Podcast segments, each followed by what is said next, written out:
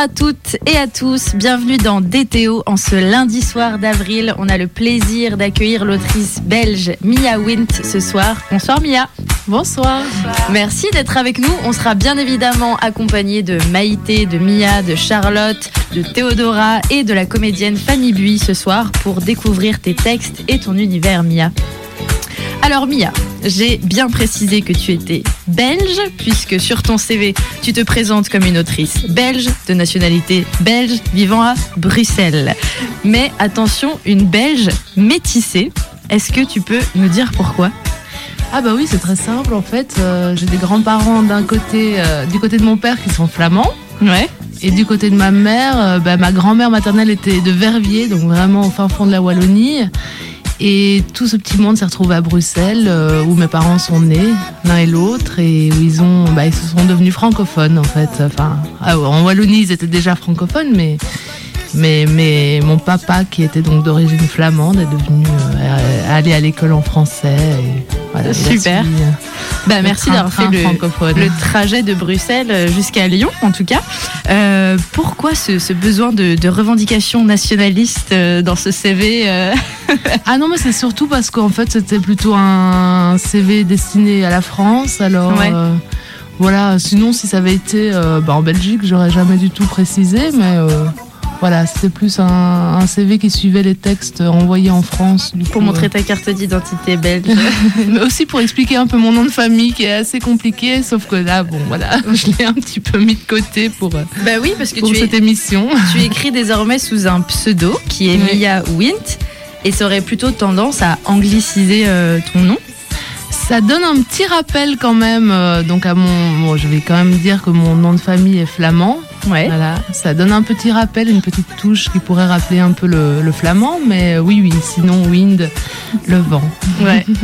Euh, bah, on va retracer un peu ton parcours. Alors, en 98, euh, tu te formes au jeu euh, d'actrice à Caracas, au Venezuela, à la Escuela Nacional César Rengifo. Je ne sais pas du tout si je dis ça bien, mais voilà. C'est pas grave. Selon une méthode euh, stanislavskienne, en 2004, tu sors diplômé de mise en scène de l'INSAS à Bruxelles, donc l'Institut national supérieur des arts de la scène.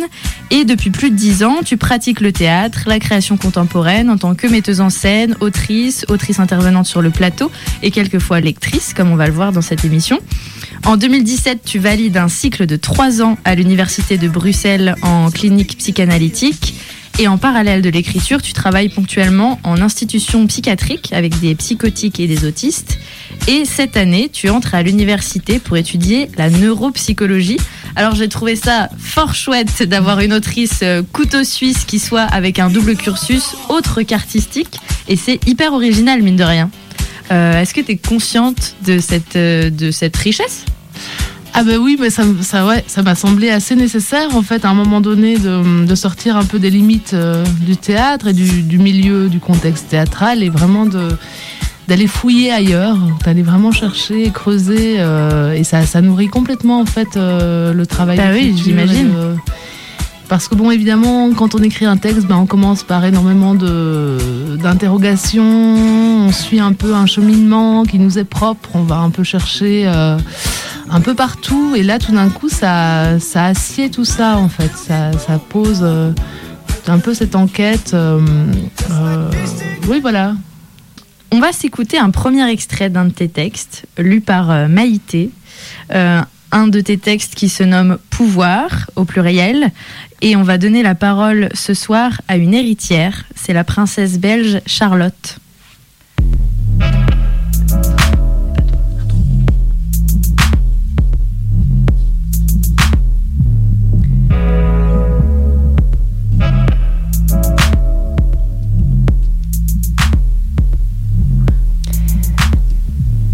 Didascalie. Le repas néanmoins s'organise et les corps vides commencent à s'agiter. La nervosité est palpable, une certaine fièvre aussi. Que des hommes aux costumes sombres entourent la table. Les grandes puissances se départagent efficacement l'Afrique. L'Afrique, organisant et planifiant des règles de colonisation, rédigeant des traités. En faveur de chaque nation présente, ils placent leurs intérêts sur la carte. De retour du Mexique dans une sorte de tornade de l'urgence. Néanmoins, j'arrive trop tard. Ainsi, la transition du pouvoir a eu lieu sans moi. Le repas est achevé. Plus besoin de me retourner sur les cadavres. C'est une autre sorte de repas qui commence. Triste parodie. Maintenant, et plus que jamais, l'allure, le semblant des choses se dégrade. C'est la carte d'un monde qu'ils trancheront et découperont, munis de ce faible pouvoir que leur octroie de simples couverts. Faim, soif, insatiété encerclent cette table. Luxe immonde de pouvoir se trouver là, repu et insatisfait. Léopold II, mon frère, préside les mets géographiques entourés de tous les autres. Vous tous, ah, qu'est-ce qui vous différencie? Vous êtes assis là, exactement pour les mêmes raisons, le crâne rempli des mêmes obsessions, le ventre inassouvi. Creuse mise en scène que ce repas dont tu te voudrais le maître, Léopold. Forme dissipée du pouvoir, repas irrégulier, nourri de temps et de temps de trahison. Souveraine arrogance, convoitise à peine atténuée sous les mots, vous voilà prêt à vous pavaner entre vous, messire. Moi, je la discerne, cette croyance qu'a l'Europe de pouvoir en toute légitimité engendrer des bâtards, refusant de les reconnaître, tous ces proclamés bâtards par votre indicible mépris, votre infatigable arrogance. Profitez donc, profitez de ce repas que vous avez tant et tant convoité. Goûtez au mets que l'Europe engendre usant et usant des corps. Aveugle, elle ne reconnaît aucun des corps asservis. Elle les méprise. Cette facilité avec laquelle, dans son pouvoir, l'homme peut ne rien reconnaître. Convoquez le déni à votre table. Fin pouvoir du stratège anéantissant toute parole de l'autre. L'image change. Nous arrivons à la fin. Quel appétit, messieurs, a désormais tourné autour de cette table. Vous avez dîné, tandis que de la manière la plus naturelle, vous avez divisé. Même geste, même gloutonnerie. À la fin de votre déjeuner fructueux, vous n'oublierez pas de forniquer violemment avec l'histoire, de proclamer sans honte vos territoires et vos guerres. Mais déjà, vos bâtards poussent leurs cris. Ils réclament, et les femmes en cuisine sont les servantes de vos désirs. Bel appétit, messire, goûtez bien aux apparentes victoires. Mon fils naîtra donc, bâtard parmi les bâtards des restes de l'histoire. Dernier soupir de la déchéance de Charlotte. Charlotte. Charlotte qui ne possède ni même son propre corps. I love the ground where he stands. I love the ground on where he stands.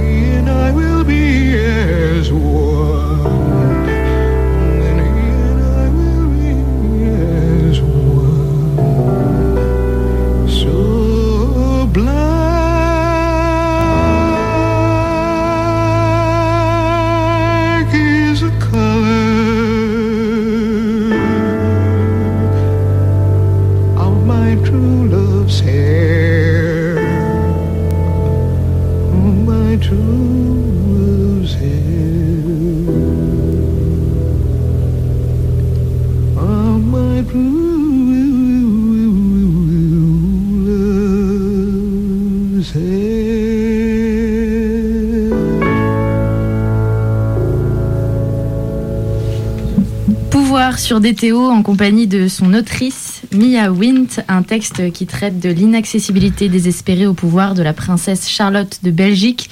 Est-ce que tu peux nous parler un peu de ce texte, euh, de dans quelles conditions tu l'as écrit, pourquoi? Je l'ai écrit suite à un spectacle que j'avais été voir, que j'avais adoré, euh, qui s'appelle Passion humaine. Euh, c'est un grand spectacle euh, mis en scène par un grand metteur en scène flamand euh, dont je, le nom ne va pas me revenir là tout de suite, même aussi me revient, je le redirai. En fait, ça, ça traitait, ça partait d'un monument, enfin d'une sculpture euh, euh, faite par un, un sculpteur belge qui faisait partie d'un pavillon dans un grand parc au cinquantenaire. Le cinquantenaire à Bruxelles, c'est c'est un monument qui a été construit par Léopold II justement pour un peu asseoir son, prestige. Ouais.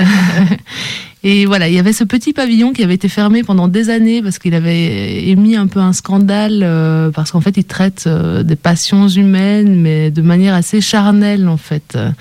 Donc il avait été fermé et euh, ce metteur en scène a demandé à un auteur belge flamand euh, d'écrire un texte euh, qui met un peu en scène tout le contexte de, de, de ce pavillon avec tout le roi de l'époque et du coup tout, tout le rapport à l'art de l'époque, le, début de l'industrialisation. euh, euh, voilà, et euh, ça m'avait paru génial. En plus, c'était à la fois francophone et flamand. En fait, il y avait un mélange d'acteurs. Ça se jouait en, flam- en flamand et en français.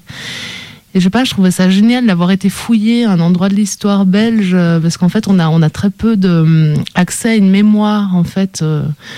Il y a beaucoup de choses qu'on- qui sont très peu révélées et qui sont encore très polémiques, et du coup, on préfère ne pas en parler. Sur l'histoire Euh, belge ouais, Vraiment, des espèces de tabous.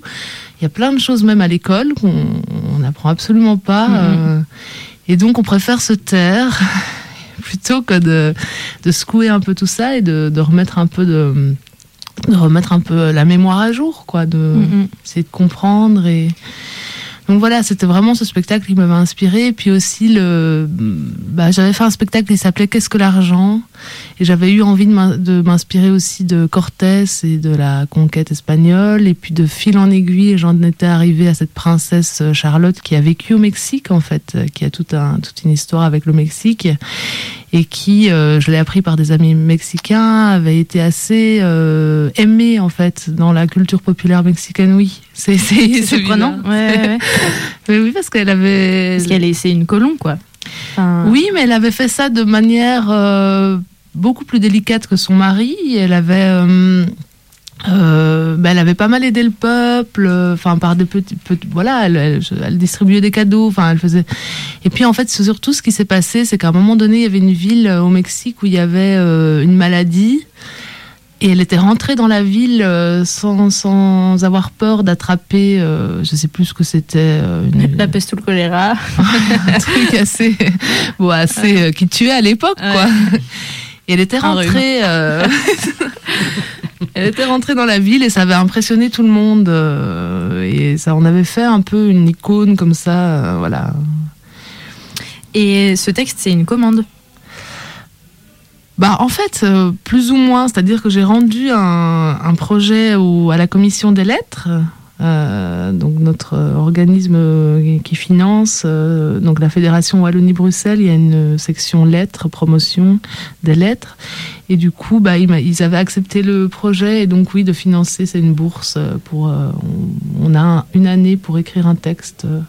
Et c'était justement dans une idée de, de, stopper euh, l'invisibilisation justement d'un passé colonial ou pas du tout? Enfin, c'était. Ah bah, c'était surtout de mettre à l'honneur cette femme en fait qui a qui a une euh, destinée incroyable, vraiment euh, qui est un personnage fascinant et qui a plein de choses à dire en fait du coup sur ce moment de l'histoire euh, puisque c'était- elle était la, la sœur de Léopold II quand même, euh, notamment la fille de Léopold Ier, le premier roi des Belges. Donc elle a déjà un tracé assez impressionnant. Et puis euh, voilà, c'était c'était vraiment euh, de me dire, mais enfin c'est complètement fou, cette femme est, est fascinante, elle a une histoire Et on- incroyable. On, la connaît pas, elle on est la pas dans les livres d'histoire. Pas quoi. du tout, non. Elle, elle a écrit, elle a laissé des traces. Oui, oui, alors elle a écrit énormément de lettres donc à, à Charles Loisel.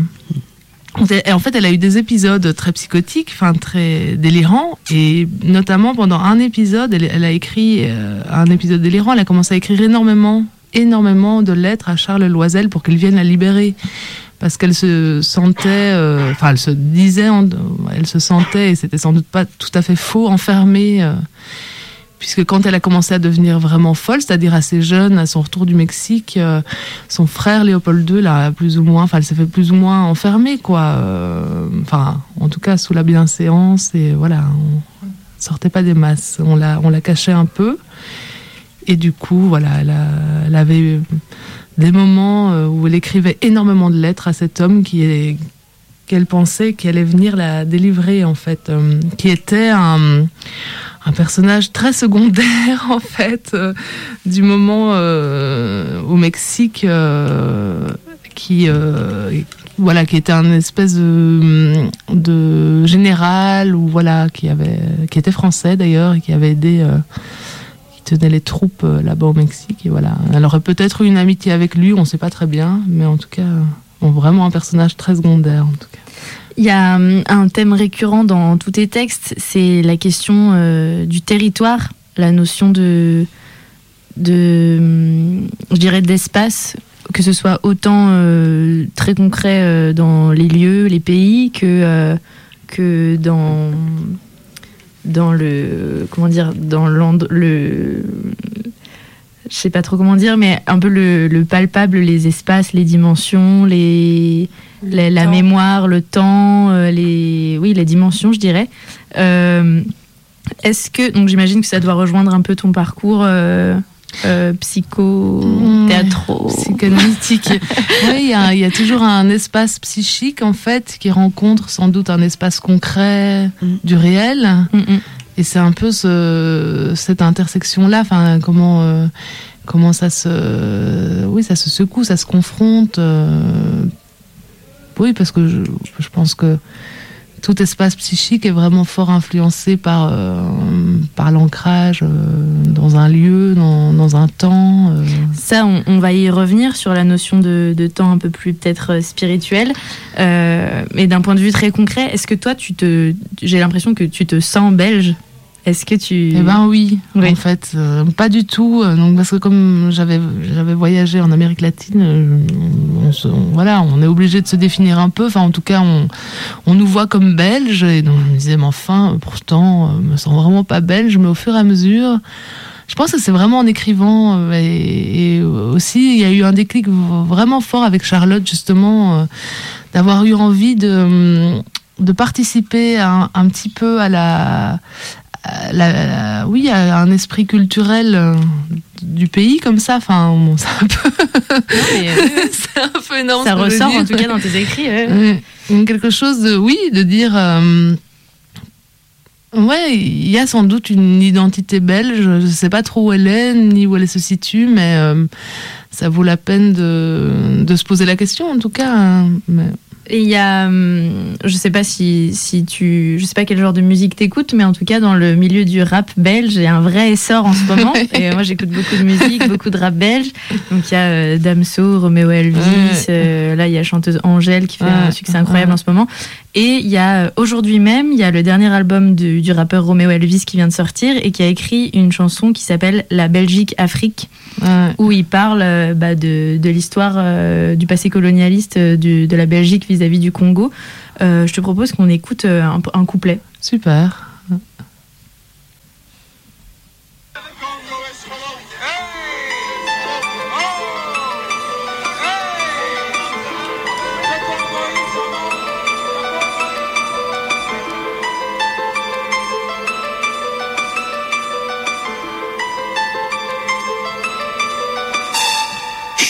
D'être même si j'ai honte de nos ancêtres, assez du passé. Vive notre économie, on n'en serait pas là sans les colonies. Et même si je suis vraiment fier d'être belge, j'ai quand même honte de ce qu'on enseigne. Théo Franken, Théo Franken. Hein. L'Europe c'est l'Afrique, hein. j'ai vu ça moi-même, personne nous l'a appris. L'Europe c'est les colonies, un grand-père trop gourmand qui voulait plus tout le temps qu'on oublie trop souvent de citer à l'école. Même si c'était une autre mentalité à l'époque. Pourquoi c'est compliqué d'expliquer à mes potes que mon grand-père a bossé pour la Belgique et que c'est la Belgique qui a appliqué la méthode? Je l'aime, c'est mon ancien, il avait juste un taf au Congo, en soi c'était un bon gars. La famille, c'est plus l'état belge qui me fait honte car il nie autant l'excuse que je fais de ton Et quoi? Qu'est-ce que ça coûte de dire pardon et merci? On écoute le patron, on attend On a les mains sales même si on fait la vaisselle. Le goût de la douleur, ça part pas avec du persil. Une société malade. Les anciens n'assument pas leur passage. Jamais. Les photos du Congo belge mon grand-père me mettent mal à l'aise même si c'est pas moi. À l'école, on me parlait pas trop de ses affaires. C'était plus en privé, comme si ça faisait pas partie du passé.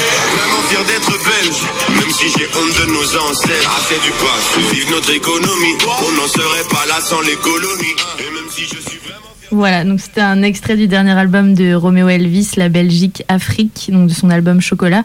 Euh, Est-ce que qu'est-ce que tu penses de, cette chanson? C'est drôle parce qu'en fait, euh, c'est une petite anecdote, mais Roméo Elvis, en fait, euh, je l'ai gardé un tout petit peu quand j'étais tout petit. Attends, c'était drôle. Ça me fait rire parce que je l'aurais jamais imaginé comme ça. On reçoit la nounou, C'était pas sa nounou, c'était dans une plaine de jeux de vacances. euh, donc il était parmi plein d'autres enfants, mais je me souviens bien de lui en tout cas. Non mais c'est beaucoup trop drôle. c'est drôle. c'est incroyable. Mais bon, lui s'en souviendra sans doute pas. mais Écoute, s'il nous écoute, euh, sache que voilà, on pense à toi. T'as gardé. Et moi, je trouve ça important, euh, ce genre de chanson, parce qu'en plus, ça, ça, vise un public hyper jeune. Mhm. Et c'est trop bien de prendre conscience d'une partie de son histoire, même si, bah ouais, elle est pas glorieuse, mais chaque, euh, chaque bout d'histoire, euh, on a tous. euh, on a tous fait des erreurs et on a Mm. tous eu des périodes monstrueuses, euh, n'importe quel pays, euh, certains plus que d'autres. Et euh, d'ailleurs, l'ONU, a, en février dernier, a invité euh, gentiment la Belgique à faire des excuses officielles au Congo. Et il n'y a pas eu de suite pour l'instant. Mm. C'est en cours. hein, Mais c'est incroyable Mm. qu'après toutes ces années, il n'y ait jamais eu d'excuses. euh. Après, il y a- ça- On n'est pas un exemple sur ce sujet. hein. oui, c'est clair, c'est clair. Ah oui, c'est clair. Ben, c'est hallucinant aussi pour la France et plein d'autres pays. euh. C'est toujours difficile de se reconnaître coupable. Bah, c'est un, pour moi, c'est un devoir historique en Mm. tout cas. Enfin, c'est, Mm. c'est, Bah, mais c'est- après, tu me diras, euh, c'est peut-être rien des excuses à côté de ce qui s'est passé, mais c'est, c'est une, étape, je trouve. euh, moi, je pense que c'est une étape importante. Mais moi, je suis persuadée qu'il y a encore énormément de politiciens qui sont, qui sont convaincus du. Enfin, qui, qui verraient ça comme une défaite, en fait, et qui ne voient pas du tout ça comme une défaite. Ben, il est là le ouais. colonisé. ouais. Mais sinon, la phrase qu'il dit, Roméo Elvis, euh, l'Europe, c'est l'Afrique, c'est pas mal, en fait, parce que c'est c'est très, voilà, c'est très vif. Et ça dit bien, quoi. En fait, on n'en serait pas du tout là aujourd'hui. Si on n'avait pas L'Europe toute la richesse. euh, Ouais. mais la Belgique, c'est vraiment construite sur le Congo, quoi. Mm, mm. c'est Ouais. très évident. euh. Et du coup, moi, quand j'étais petite, je lisais les Tintins. Je sais Mm. pas vous, mais du coup, Tintin au Congo me paraît plus du tout. Enfin, maintenant, je pense que je l'utiliserai pour apprendre le colonialisme à mes enfants et pas pour leur lire des histoires. On va s'écouter un extrait de ton texte qui s'appelle Temps. Et c'est Charlotte qui va nous lire un passage où lui parle à elle. Tu sais, il était devenu difficile de faire comprendre que j'étais vieux. Et que, étant vieux, oui, simplement vieux, je n'étais pas malade. Non, mon corps est différent. Mais il n'est pas malade. Je n'oublie pas. Je veux dire, je ne suis pas atteint par l'oubli. Je, ne suis pas une plage pétrifiée de sable ou de terre, enserrée dans un état contemplatif, un état minéral. Je suis devenu, oui, atteint par le présent. Immergé. Est-ce une bonne chose? Je ne deviens pas une personne amnésique, abandonnée par son passé, éjectée du présent, ensevelie par la réalité du monde qui continue d'avancer. Je ne suis pas un homme à la dérive. Je ne deviens pas un vieil observateur stérile, avare, ridicule. Au contraire, cet état peut m'emmener à l'entrée de quelque chose. Cet état que tu voudrais connaître. Et maintenant, je suis là à nouveau. Mon ombre, mon amour. Là où la vie se rappelle, là où elle se condense. Cet amour est le dernier lieu de notre rencontre. Mais nous ne pouvons plus faire l'amour déborder. Nous sommes obligés de le contenir. D'emblée, avouer notre défaite, celle de ne plus nous soutenir aux mots qui nous étaient murmurés. Admettons le bout de notre course. Admettons nos élans cassés. Admettons que l'espace face à nous soit la cave de nos souvenirs. Que le souvenir soit la seule communication entre nous. Dis-moi. Dis-moi maintenant. À l'arrière du monde où je me trouve. Dis-moi. Notre amour n'aurait-il aucune fin? Nous nous étions parfaitement dit que toujours mourant, nous traversons seuls. Toi-même, tu vivrais ta propre expérience de la traversée. Mon ombre, mon amour. Acceptons que nos mots se taisent, que notre mémoire commune s'éloigne et disparaisse. Cela fait longtemps maintenant. Nous avons été l'un et l'autre sur un autre bord, à jamais séparés, mais toujours liés. Maintenant, regarde, qui vient. Est-ce toi qui l'as fait venir? Qui veux-tu faire parler? Que cherches-tu à rejouer? Quel doute? L'autre, ma jeunesse me revient et me trouble.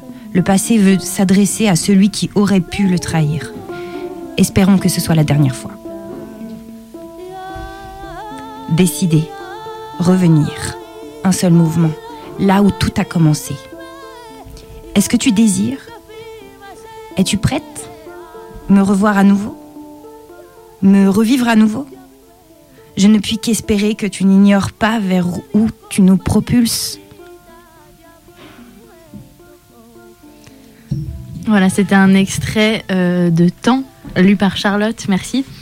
Euh, c'est un texte qui traite de l'euthanasie euh, et d'autres thèmes comme l'oubli, la mémoire, encore une fois la notion de temps entre présent et futur. Euh, J'ai l'impression que il y a une vraie fascination euh, de ta part dans tes textes pour euh, peut-être la peur de la mort, la peur de la maladie, la peur euh, du vieillissement. Euh, Est-ce que c'est vrai? Ouais, la peur de la déchéance. Ouais. Ouais. Du vide. Du Du vide, vide. ouais. ouais, ouais, clairement. De la perte, euh, de l'oubli. ouais. Mhm. C'est un moyen de- pour toi d'écrire là-dessus, de- d'exorciser des peurs, Euh, bah, en tout cas, de les partager. de les partager. Ouais. Plus de les partager avec, euh, avec le- les autres, quoi. Mm. Moi, ça moi aussi, j'ai pensé, tu sais, avec l'actualité, euh, la photo du trou noir, etc. Enfin, je sais pas, Ouais, je, me oui. suis, je me suis demandé si tu t'intéressais aux sciences, si c'était justement euh, quelque chose qui t'inspirait. Ah ben, j'essaye toujours en tout cas d'être vraiment bien au courant de ce qui se passe euh, chaque jour, voilà, et de rebondir. En tout cas, ça, oui, ça nourrit, c'est sûr. En tout cas, l'actualité est présente, quoi, euh, dans, dans, dans ce que j'écris. Je pense que hein, j'essaye de, de centraliser un peu, enfin, de, de m'imprégner, de. Mhm. Je pense que c'est important pour que pour que ça soit vivant, quoi, ce qu'on écrit. Mm. Et je me demandais quelle était ta, ta philosophie de vie, si tu en avais une. Euh, dans philosophie de vie, j'entends, euh, bah, pour donner un exemple, euh, par exemple, moi j'ai plutôt tendance à penser dans la vie qu'il n'y a pas de, fin et que c'est toujours le début de quelque chose. Et, et là, dans le texte qu'on vient d'écouter, il y a vraiment cette notion de fin pour le coup. Est-ce que est-ce c'est encore une fois une peur mise sur le papier ou ou c'est plus Bah, la mort, elle est quand même concrète aussi. euh, à un moment donné, quand on. Voilà, la personne n'est plus là, enfin, en tout cas, sa présence. euh, Oui, mais pour les vivants, du coup. Oui, pour les vivants. Tu, parles pour la personne qui part? Ouais. Mais on ne sait pas, on sait rien. C'est ce que j'expliquais à mon fils, c'est qu'on ne sait tellement pas que du coup, on raconte plein de choses, mais on, on ne sait rien, on ne peut rien. Oui. On ne peut que ignorer, en fait. Du coup, oui, on a besoin de se raconter euh, énormément de choses.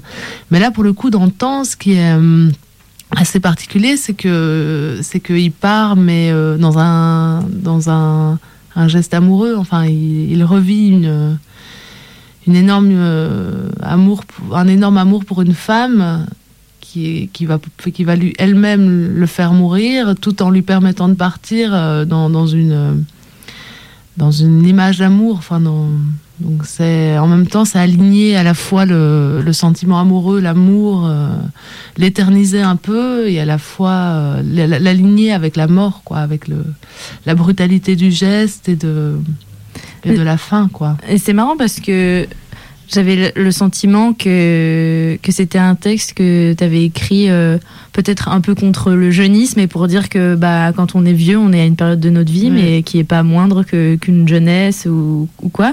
Et pourtant, dans, dans cet extrait-là, il y a tellement de nostalgie, de tristesse, je trouve assez lourd et il y a la notion de souvenir qui est hyper présente.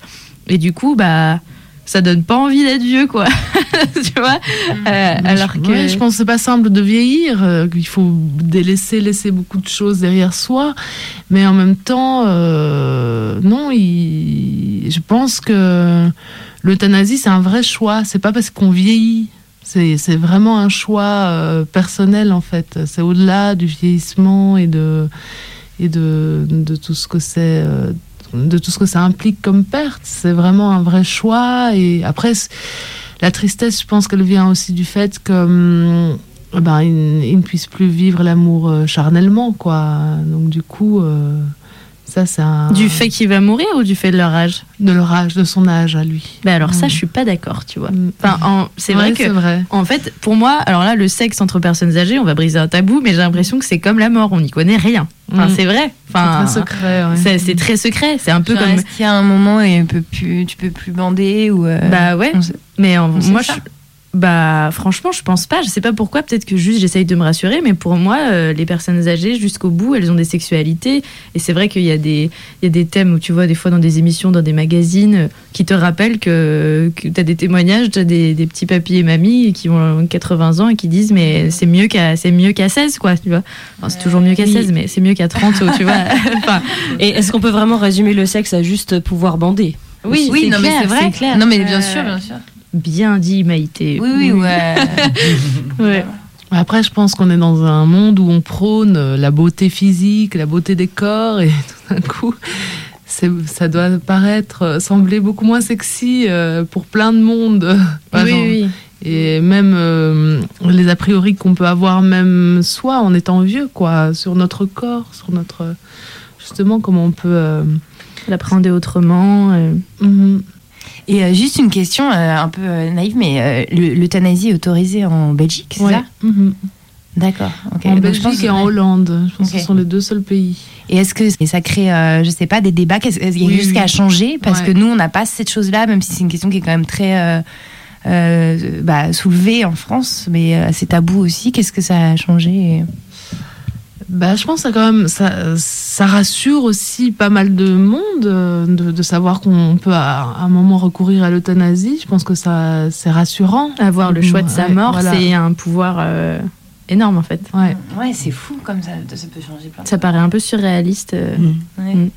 Après, il peut y avoir tellement de dérives, donc c'est vraiment ça aussi qui fait débat, polémique, parce que c'est, ça peut aussi revêtir des allures très sinistres en fait. euh, Mais à partir de- quel âge?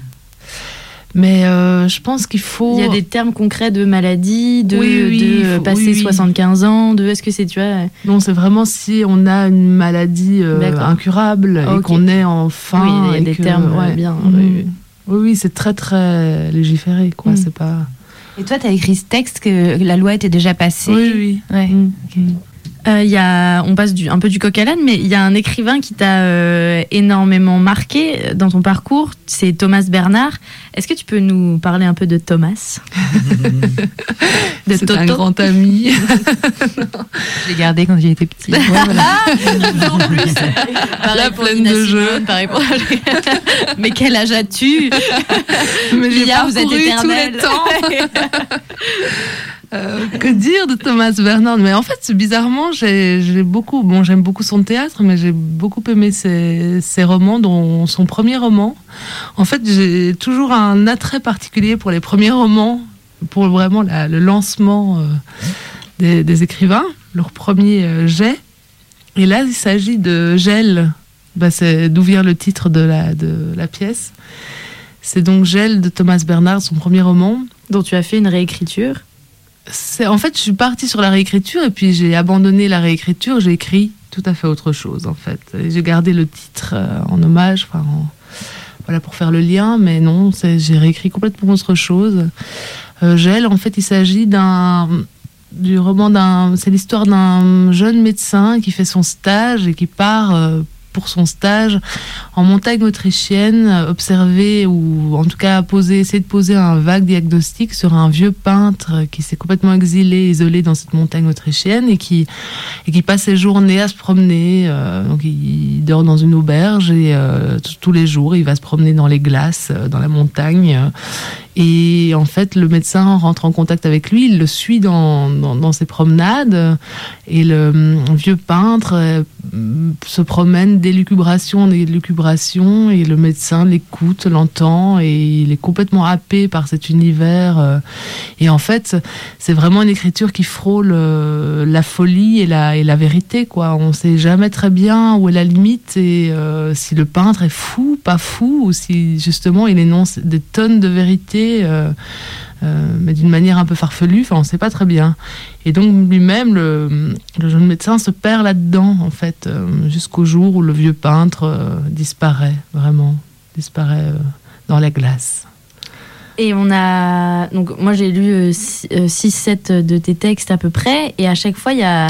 j'ai remarqué qu'il y avait énormément d'hommes qui prenaient la parole dans chacun de tes textes, que c'était beaucoup des hommes qui se parlaient entre eux. Euh, et aussi qu'avant chaque euh, texte, tu avais euh, une citation d'un d'un homme, euh, généralement, euh, que ce soit. il y a du Descartes, du Thomas Bernard, il y a la Genèse, un extrait de la Genèse. Et je voulais savoir pourquoi il y avait ces citations. Parfois, c'est même avant chaque chapitre dans certains de tes textes. Qu'est-ce qu'elles ouvrent, ces citations, dans ton écriture Ah, c'est une bonne question. Euh, ça se fait de manière un peu intuitive, mais euh, oui, je pense que ça, ça donne un. Oui, ça ouvre une dimension, ou je sais pas, ou alors c'est- vraiment, ça donne une force parce que c'est ce que je suis en train de lire euh, pour le moment. C'est ce qui Et, accompagne ton écriture. Voilà. En fait, j'ai un ami auteur qui dit qu'avant d'écrire un texte, il doit toujours trouver le, le livre, le roman qui va l'inspirer, enfin ou un truc qui va D'accompagner, Ouais, voilà, qui va donner une espèce d'énergie ou de. un stimulateur. Cadré, ouais, le- Voilà, je sais pas. Et qui dit tant que j'ai pas trouvé mon livre, je peux pas écrire euh, ce texte. Mais alors, quelles sont les femmes et les personnages féminins qui t'inspirent, Mia Où sont mais les femmes? Charlotte. non, mais. euh, À part Charlotte, bon.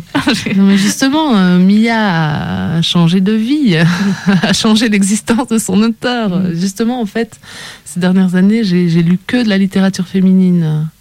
Ces deux, trois dernières années, euh, j'ai plongé complètement dans la, littéra- la littérature féminine. Des autrices belges à nous conseiller, peut-être Euh, non, pas spécialement. Il y a Véronique Bergen, euh, qui est philosophe qui Que t'as acheté hier sur. Ah oui, au oui. Dominique Rollin. ouais. Ouais. Dominique Rollin, je, je découvre Dominique Rollin et euh, c'est une femme fascinante.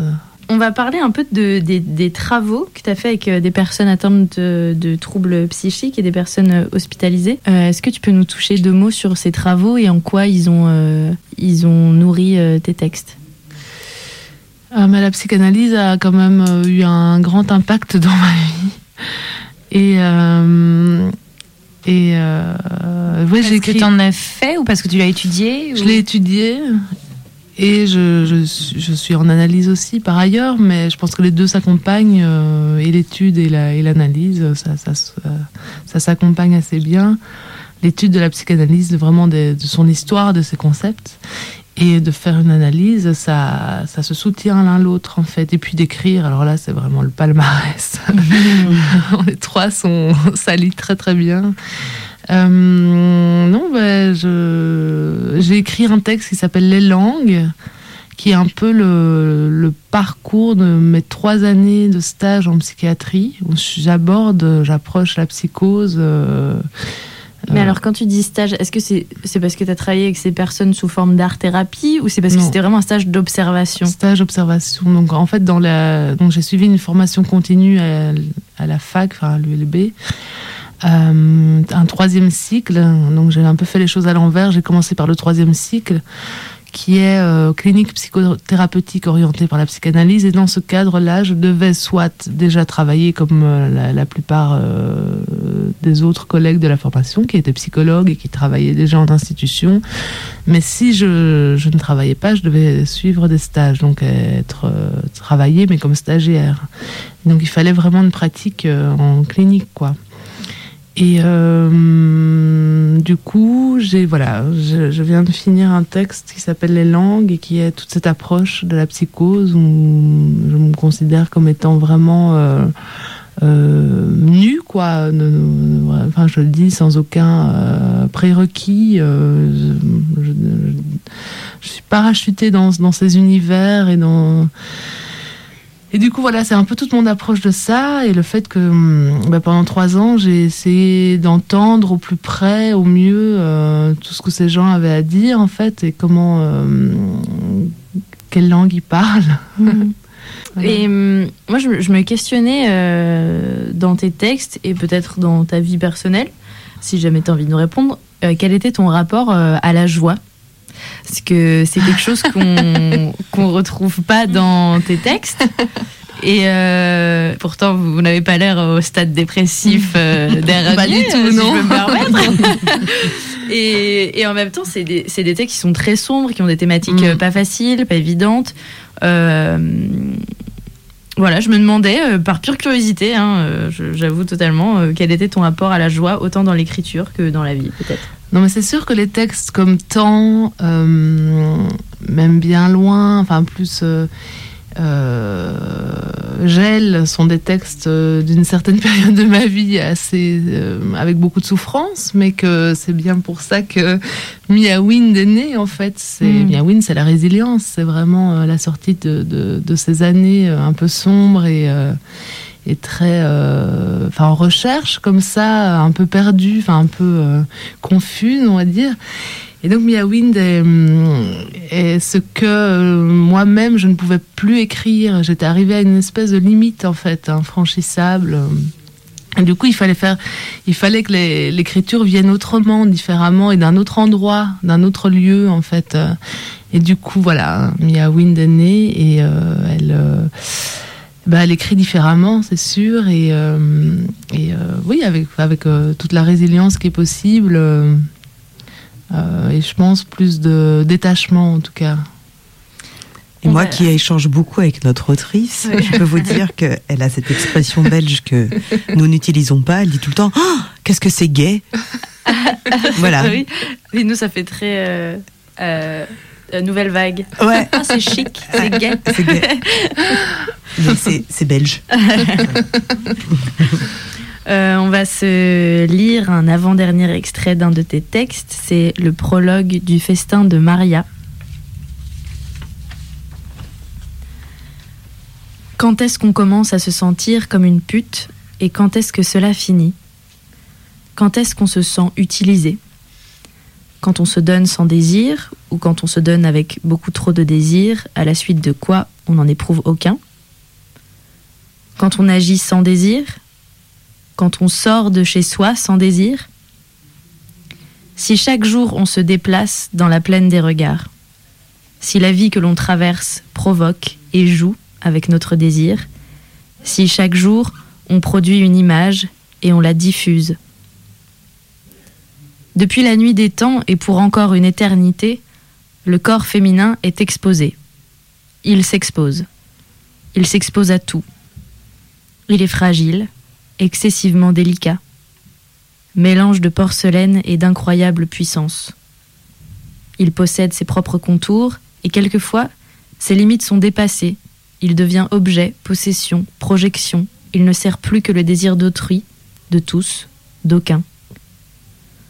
Quand le corps n'est plus considéré par celle qui l'habite, quand celle qui habite son corps s'est rendue absente.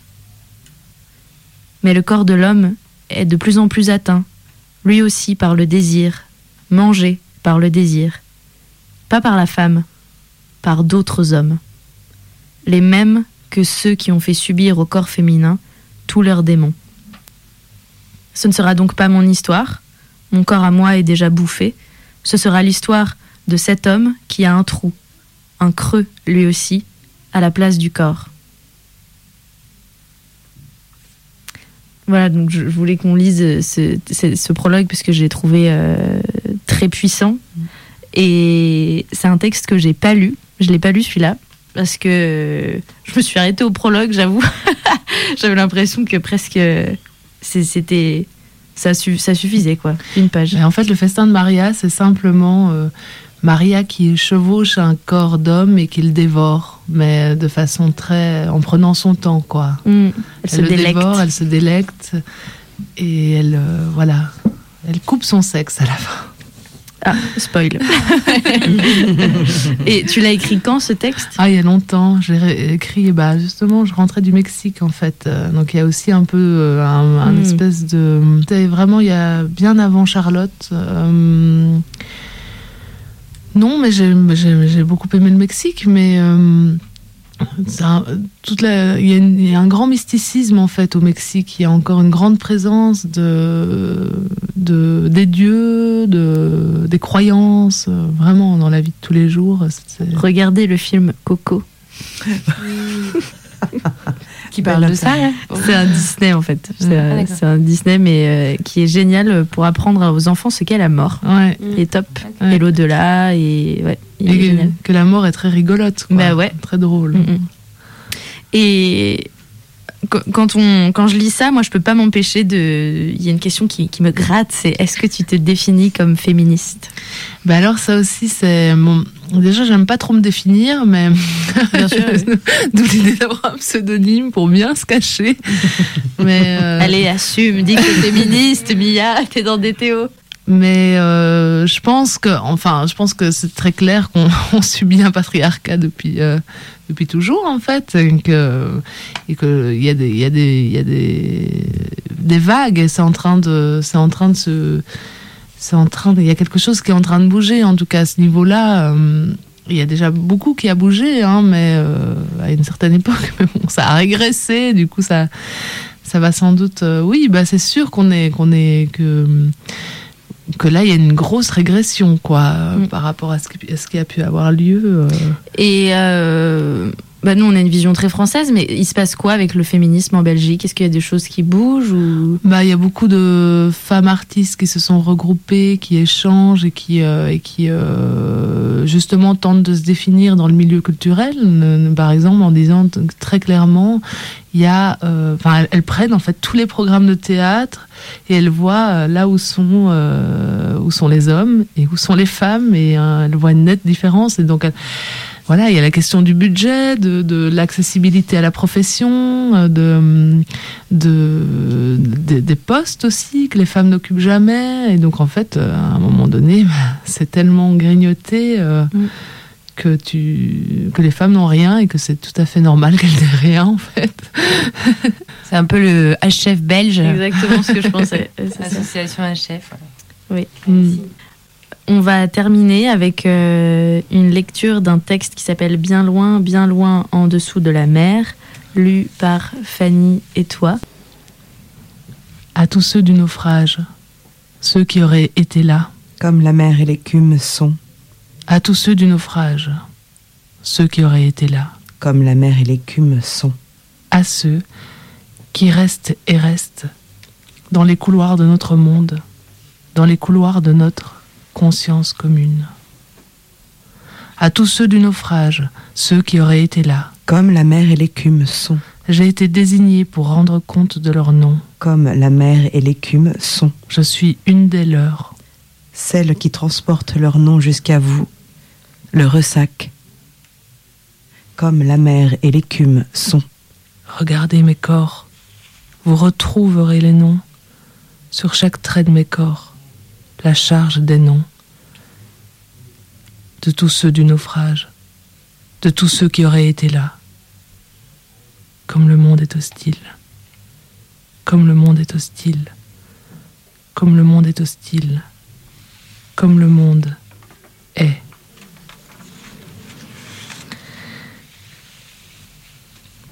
Aujourd'hui, sur le rivage au pied de notre ville froide, après 15 jours de traversée sur autant de corps, par autant de flots, 15 corps sont arrivés, 15 corps à la dérive, 15 corps salés, 15 corps morts, étalés sur le rivage, au pied de la forteresse, couchés tout de long, essoufflés de déséquilibre. Ni regarder ni voir, nouveau mort de notre monde. Il y a dans cette voix multiple, secouée par tous les spasmes, une voix unique, la voix du ressac, portée par le trop-plein, ni regarder ni voir les nouveaux morts. Puisque le corps de l'océan est plein à ras-bord, puisque le corps est plein des nouveaux morts, ni regarder ni voir les nouveaux morts de notre monde.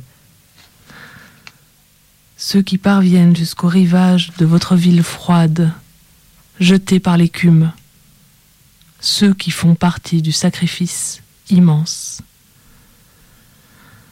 L'agonie de la mer est telle qu'il y a les cris secs, qu'il y a les cris secs de la hargne, qu'il y a les cris secs de la stupeur, qu'il y a les cris secs incompréhensibles, qu'il y a les cris secs de la frayeur, qu'il y a les cris secs du manque de souffle, qu'il y a les cris secs de ne pouvoir dire. Ni regarder ni voir les nouveaux morts. Les cris deviennent le sel, mon sang de corps océan, les cris deviennent vitalité pour la ville froide et son fonctionnement moderne. Entendre Les cris deviennent l'âme de la perte, des morts noyés, des morts étouffés. ni regarder ni voir les nouveaux morts de notre monde. Le ressac est plus violent cette fois, l'écume plus amère, pour parvenir jusqu'à votre ville froide. afin de divulguer le ressac, La voix des nouveaux morts, plus violent, afin de divulguer le ressac, la voix articulée, lente et calme, transportée par la tempête. plus violent, La voix douce et charnelle, transportée par les vents. plus violent, La voix propice, transportée par les cristaux. plus violent, La voix profonde et sincère, transportée par la vitalité des minéraux. plus violent, La voix pleine de la nouvelle maternité, transportée par le nouveau commencement du monde, l'origine. plus violent, La voix de la mer, de tous les océans, rassemblés pour injecter les gouttes d'une nouvelle vitalité. plus violent, La voix entière dans la ville morte des machines. plus violent, Le ressac. plus violent, Le ressac. afin de divulguer le ressac, Ni regarder ni voir les nouveaux morts de notre monde, aujourd'hui, est une fatalité pour l'homme. La mer est mon aïeul, ici et là-bas. La mer est mon aïeul, partout mais toujours ailleurs, dans le ressac, suspendu, Dans le mouvement incessant de la mer, noire, et parce que la parole me porte. Ce qui est descendu comme eau pour de si petits corps, la descente des eaux, l'eau est noire, nous les quinze, sur le radeau du naufrage, pour défier l'horizon de la ville froide.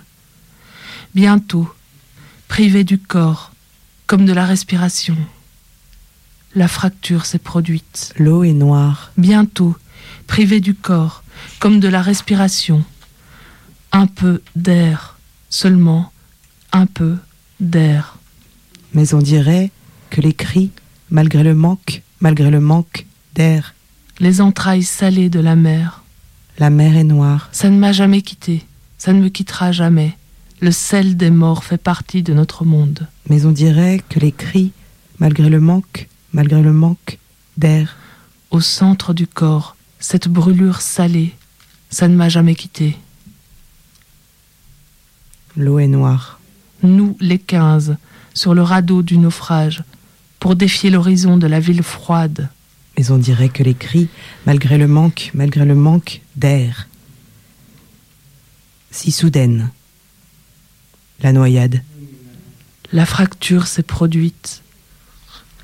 l'eau est noire, Là, les hurlements de la tempête, ça hurle, et le vent, et le ciel, et les nuages, ça hurle, et toutes les forces de ce monde, ça hurle, et les corps hurlent, ils hurlent parce qu'ils sont effrayés de ne pas savoir ce qui va découler de ça, la terreur du ciel et de l'eau noire.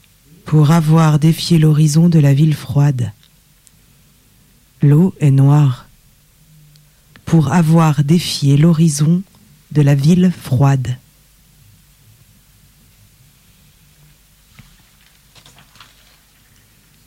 Merci.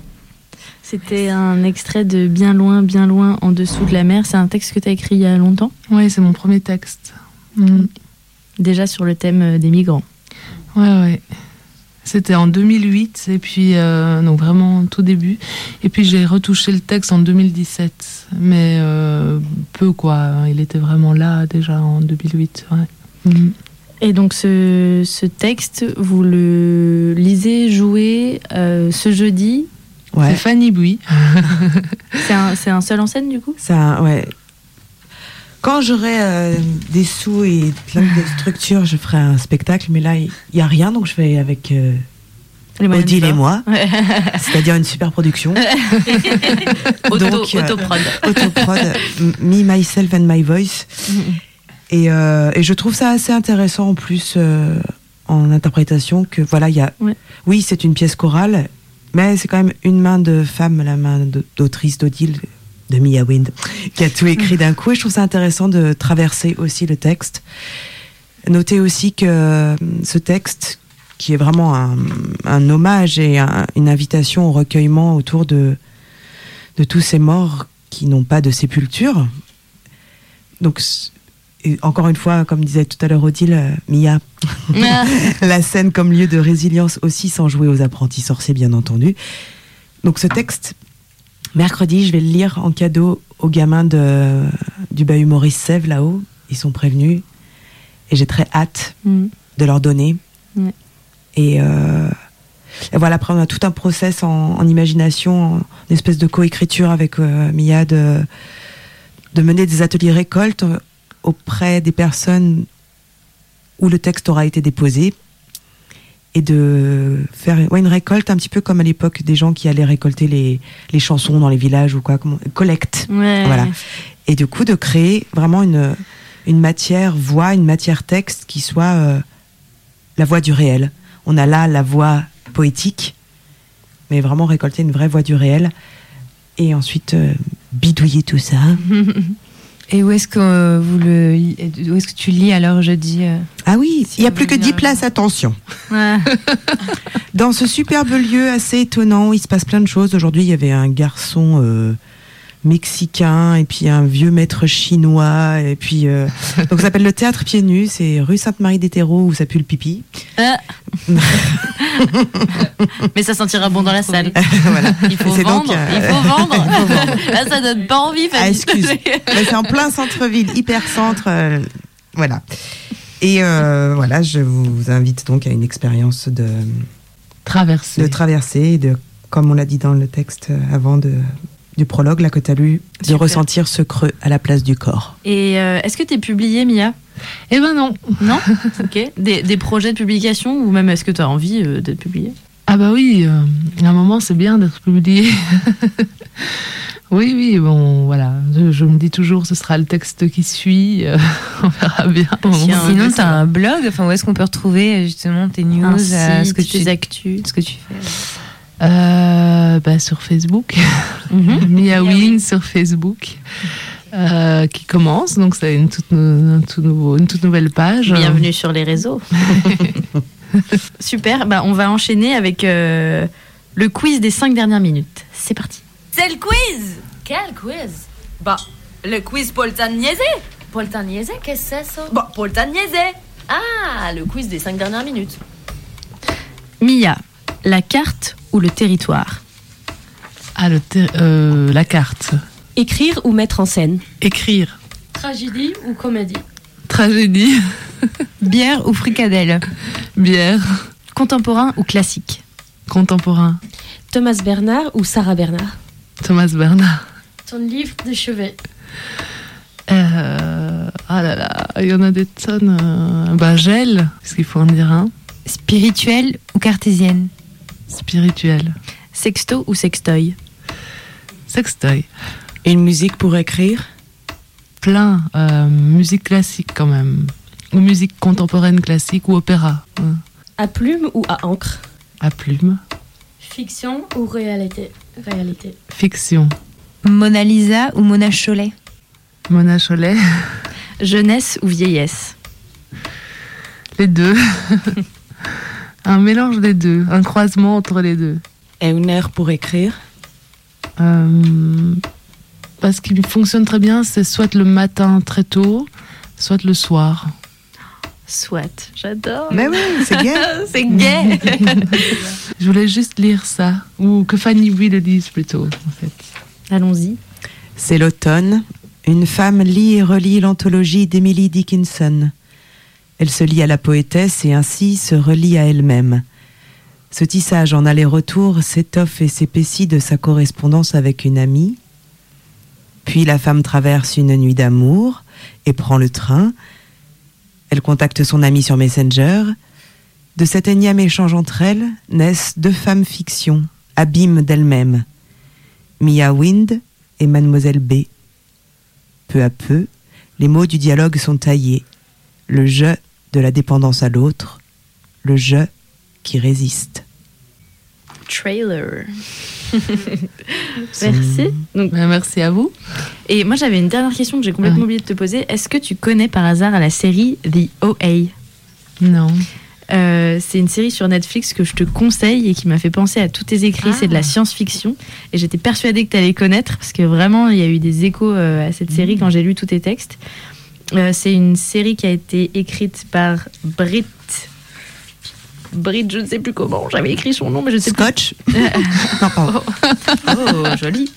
par Brit euh, Malring. Je me souviens plus exactement de son nom. Je l'avais noté, mais My bref. name is Brit. Attends, comment ça s'appelle, tu dis? The, avec mon super accent, The OA. The. Original Angel. Ok. ou euh, l'ange originel pour les Québécois et les Français.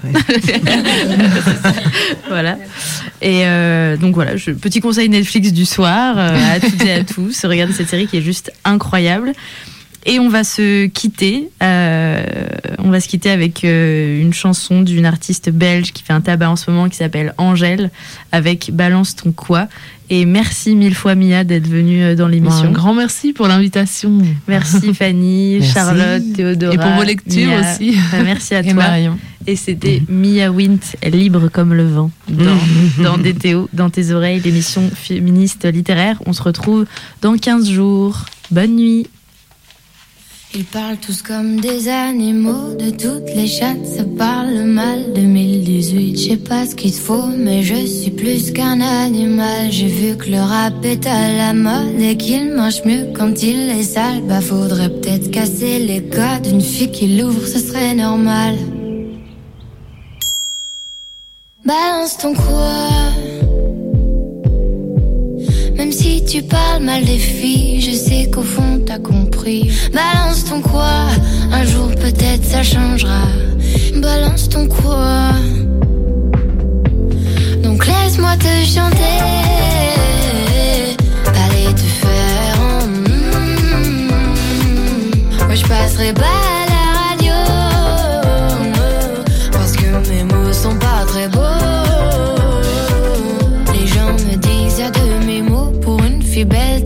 si bête. Pour une fille drôle, t'es pas si laide. Tes parents et ton frère, ça aide. Oh, tu parles de moi. C'est quoi ton problème? J'ai écrit rien que pour toi, le plus beau des poèmes. Laisse-moi te chanter.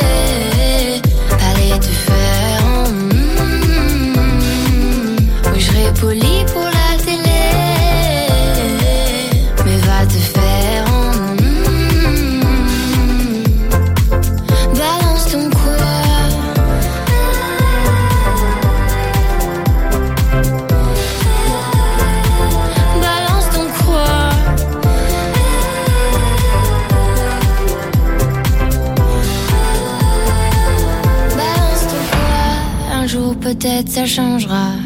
Y a plus de respect dans la rue, tu sais très bien quand t'abuses. Balance ton quoi? Balance ton quoi? Est-ce que c'est bien clair pour tout le monde? Pardon, moi je reviens juste sur un point qui est pas forcément hyper limpide. C'est juste que euh, quand une fille dit non, j'ai l'impression quand même que souvent ça sous-entend que c'est C'est non.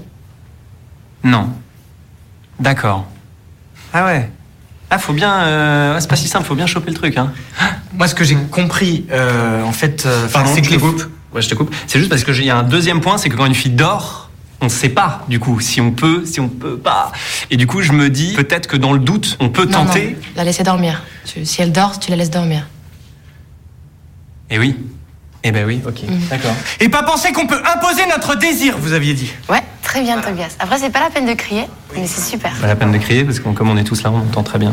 Des, des petites remarques toujours. Une Quoi? Un problème? Non, si tu fais toujours des petites remarques, voilà.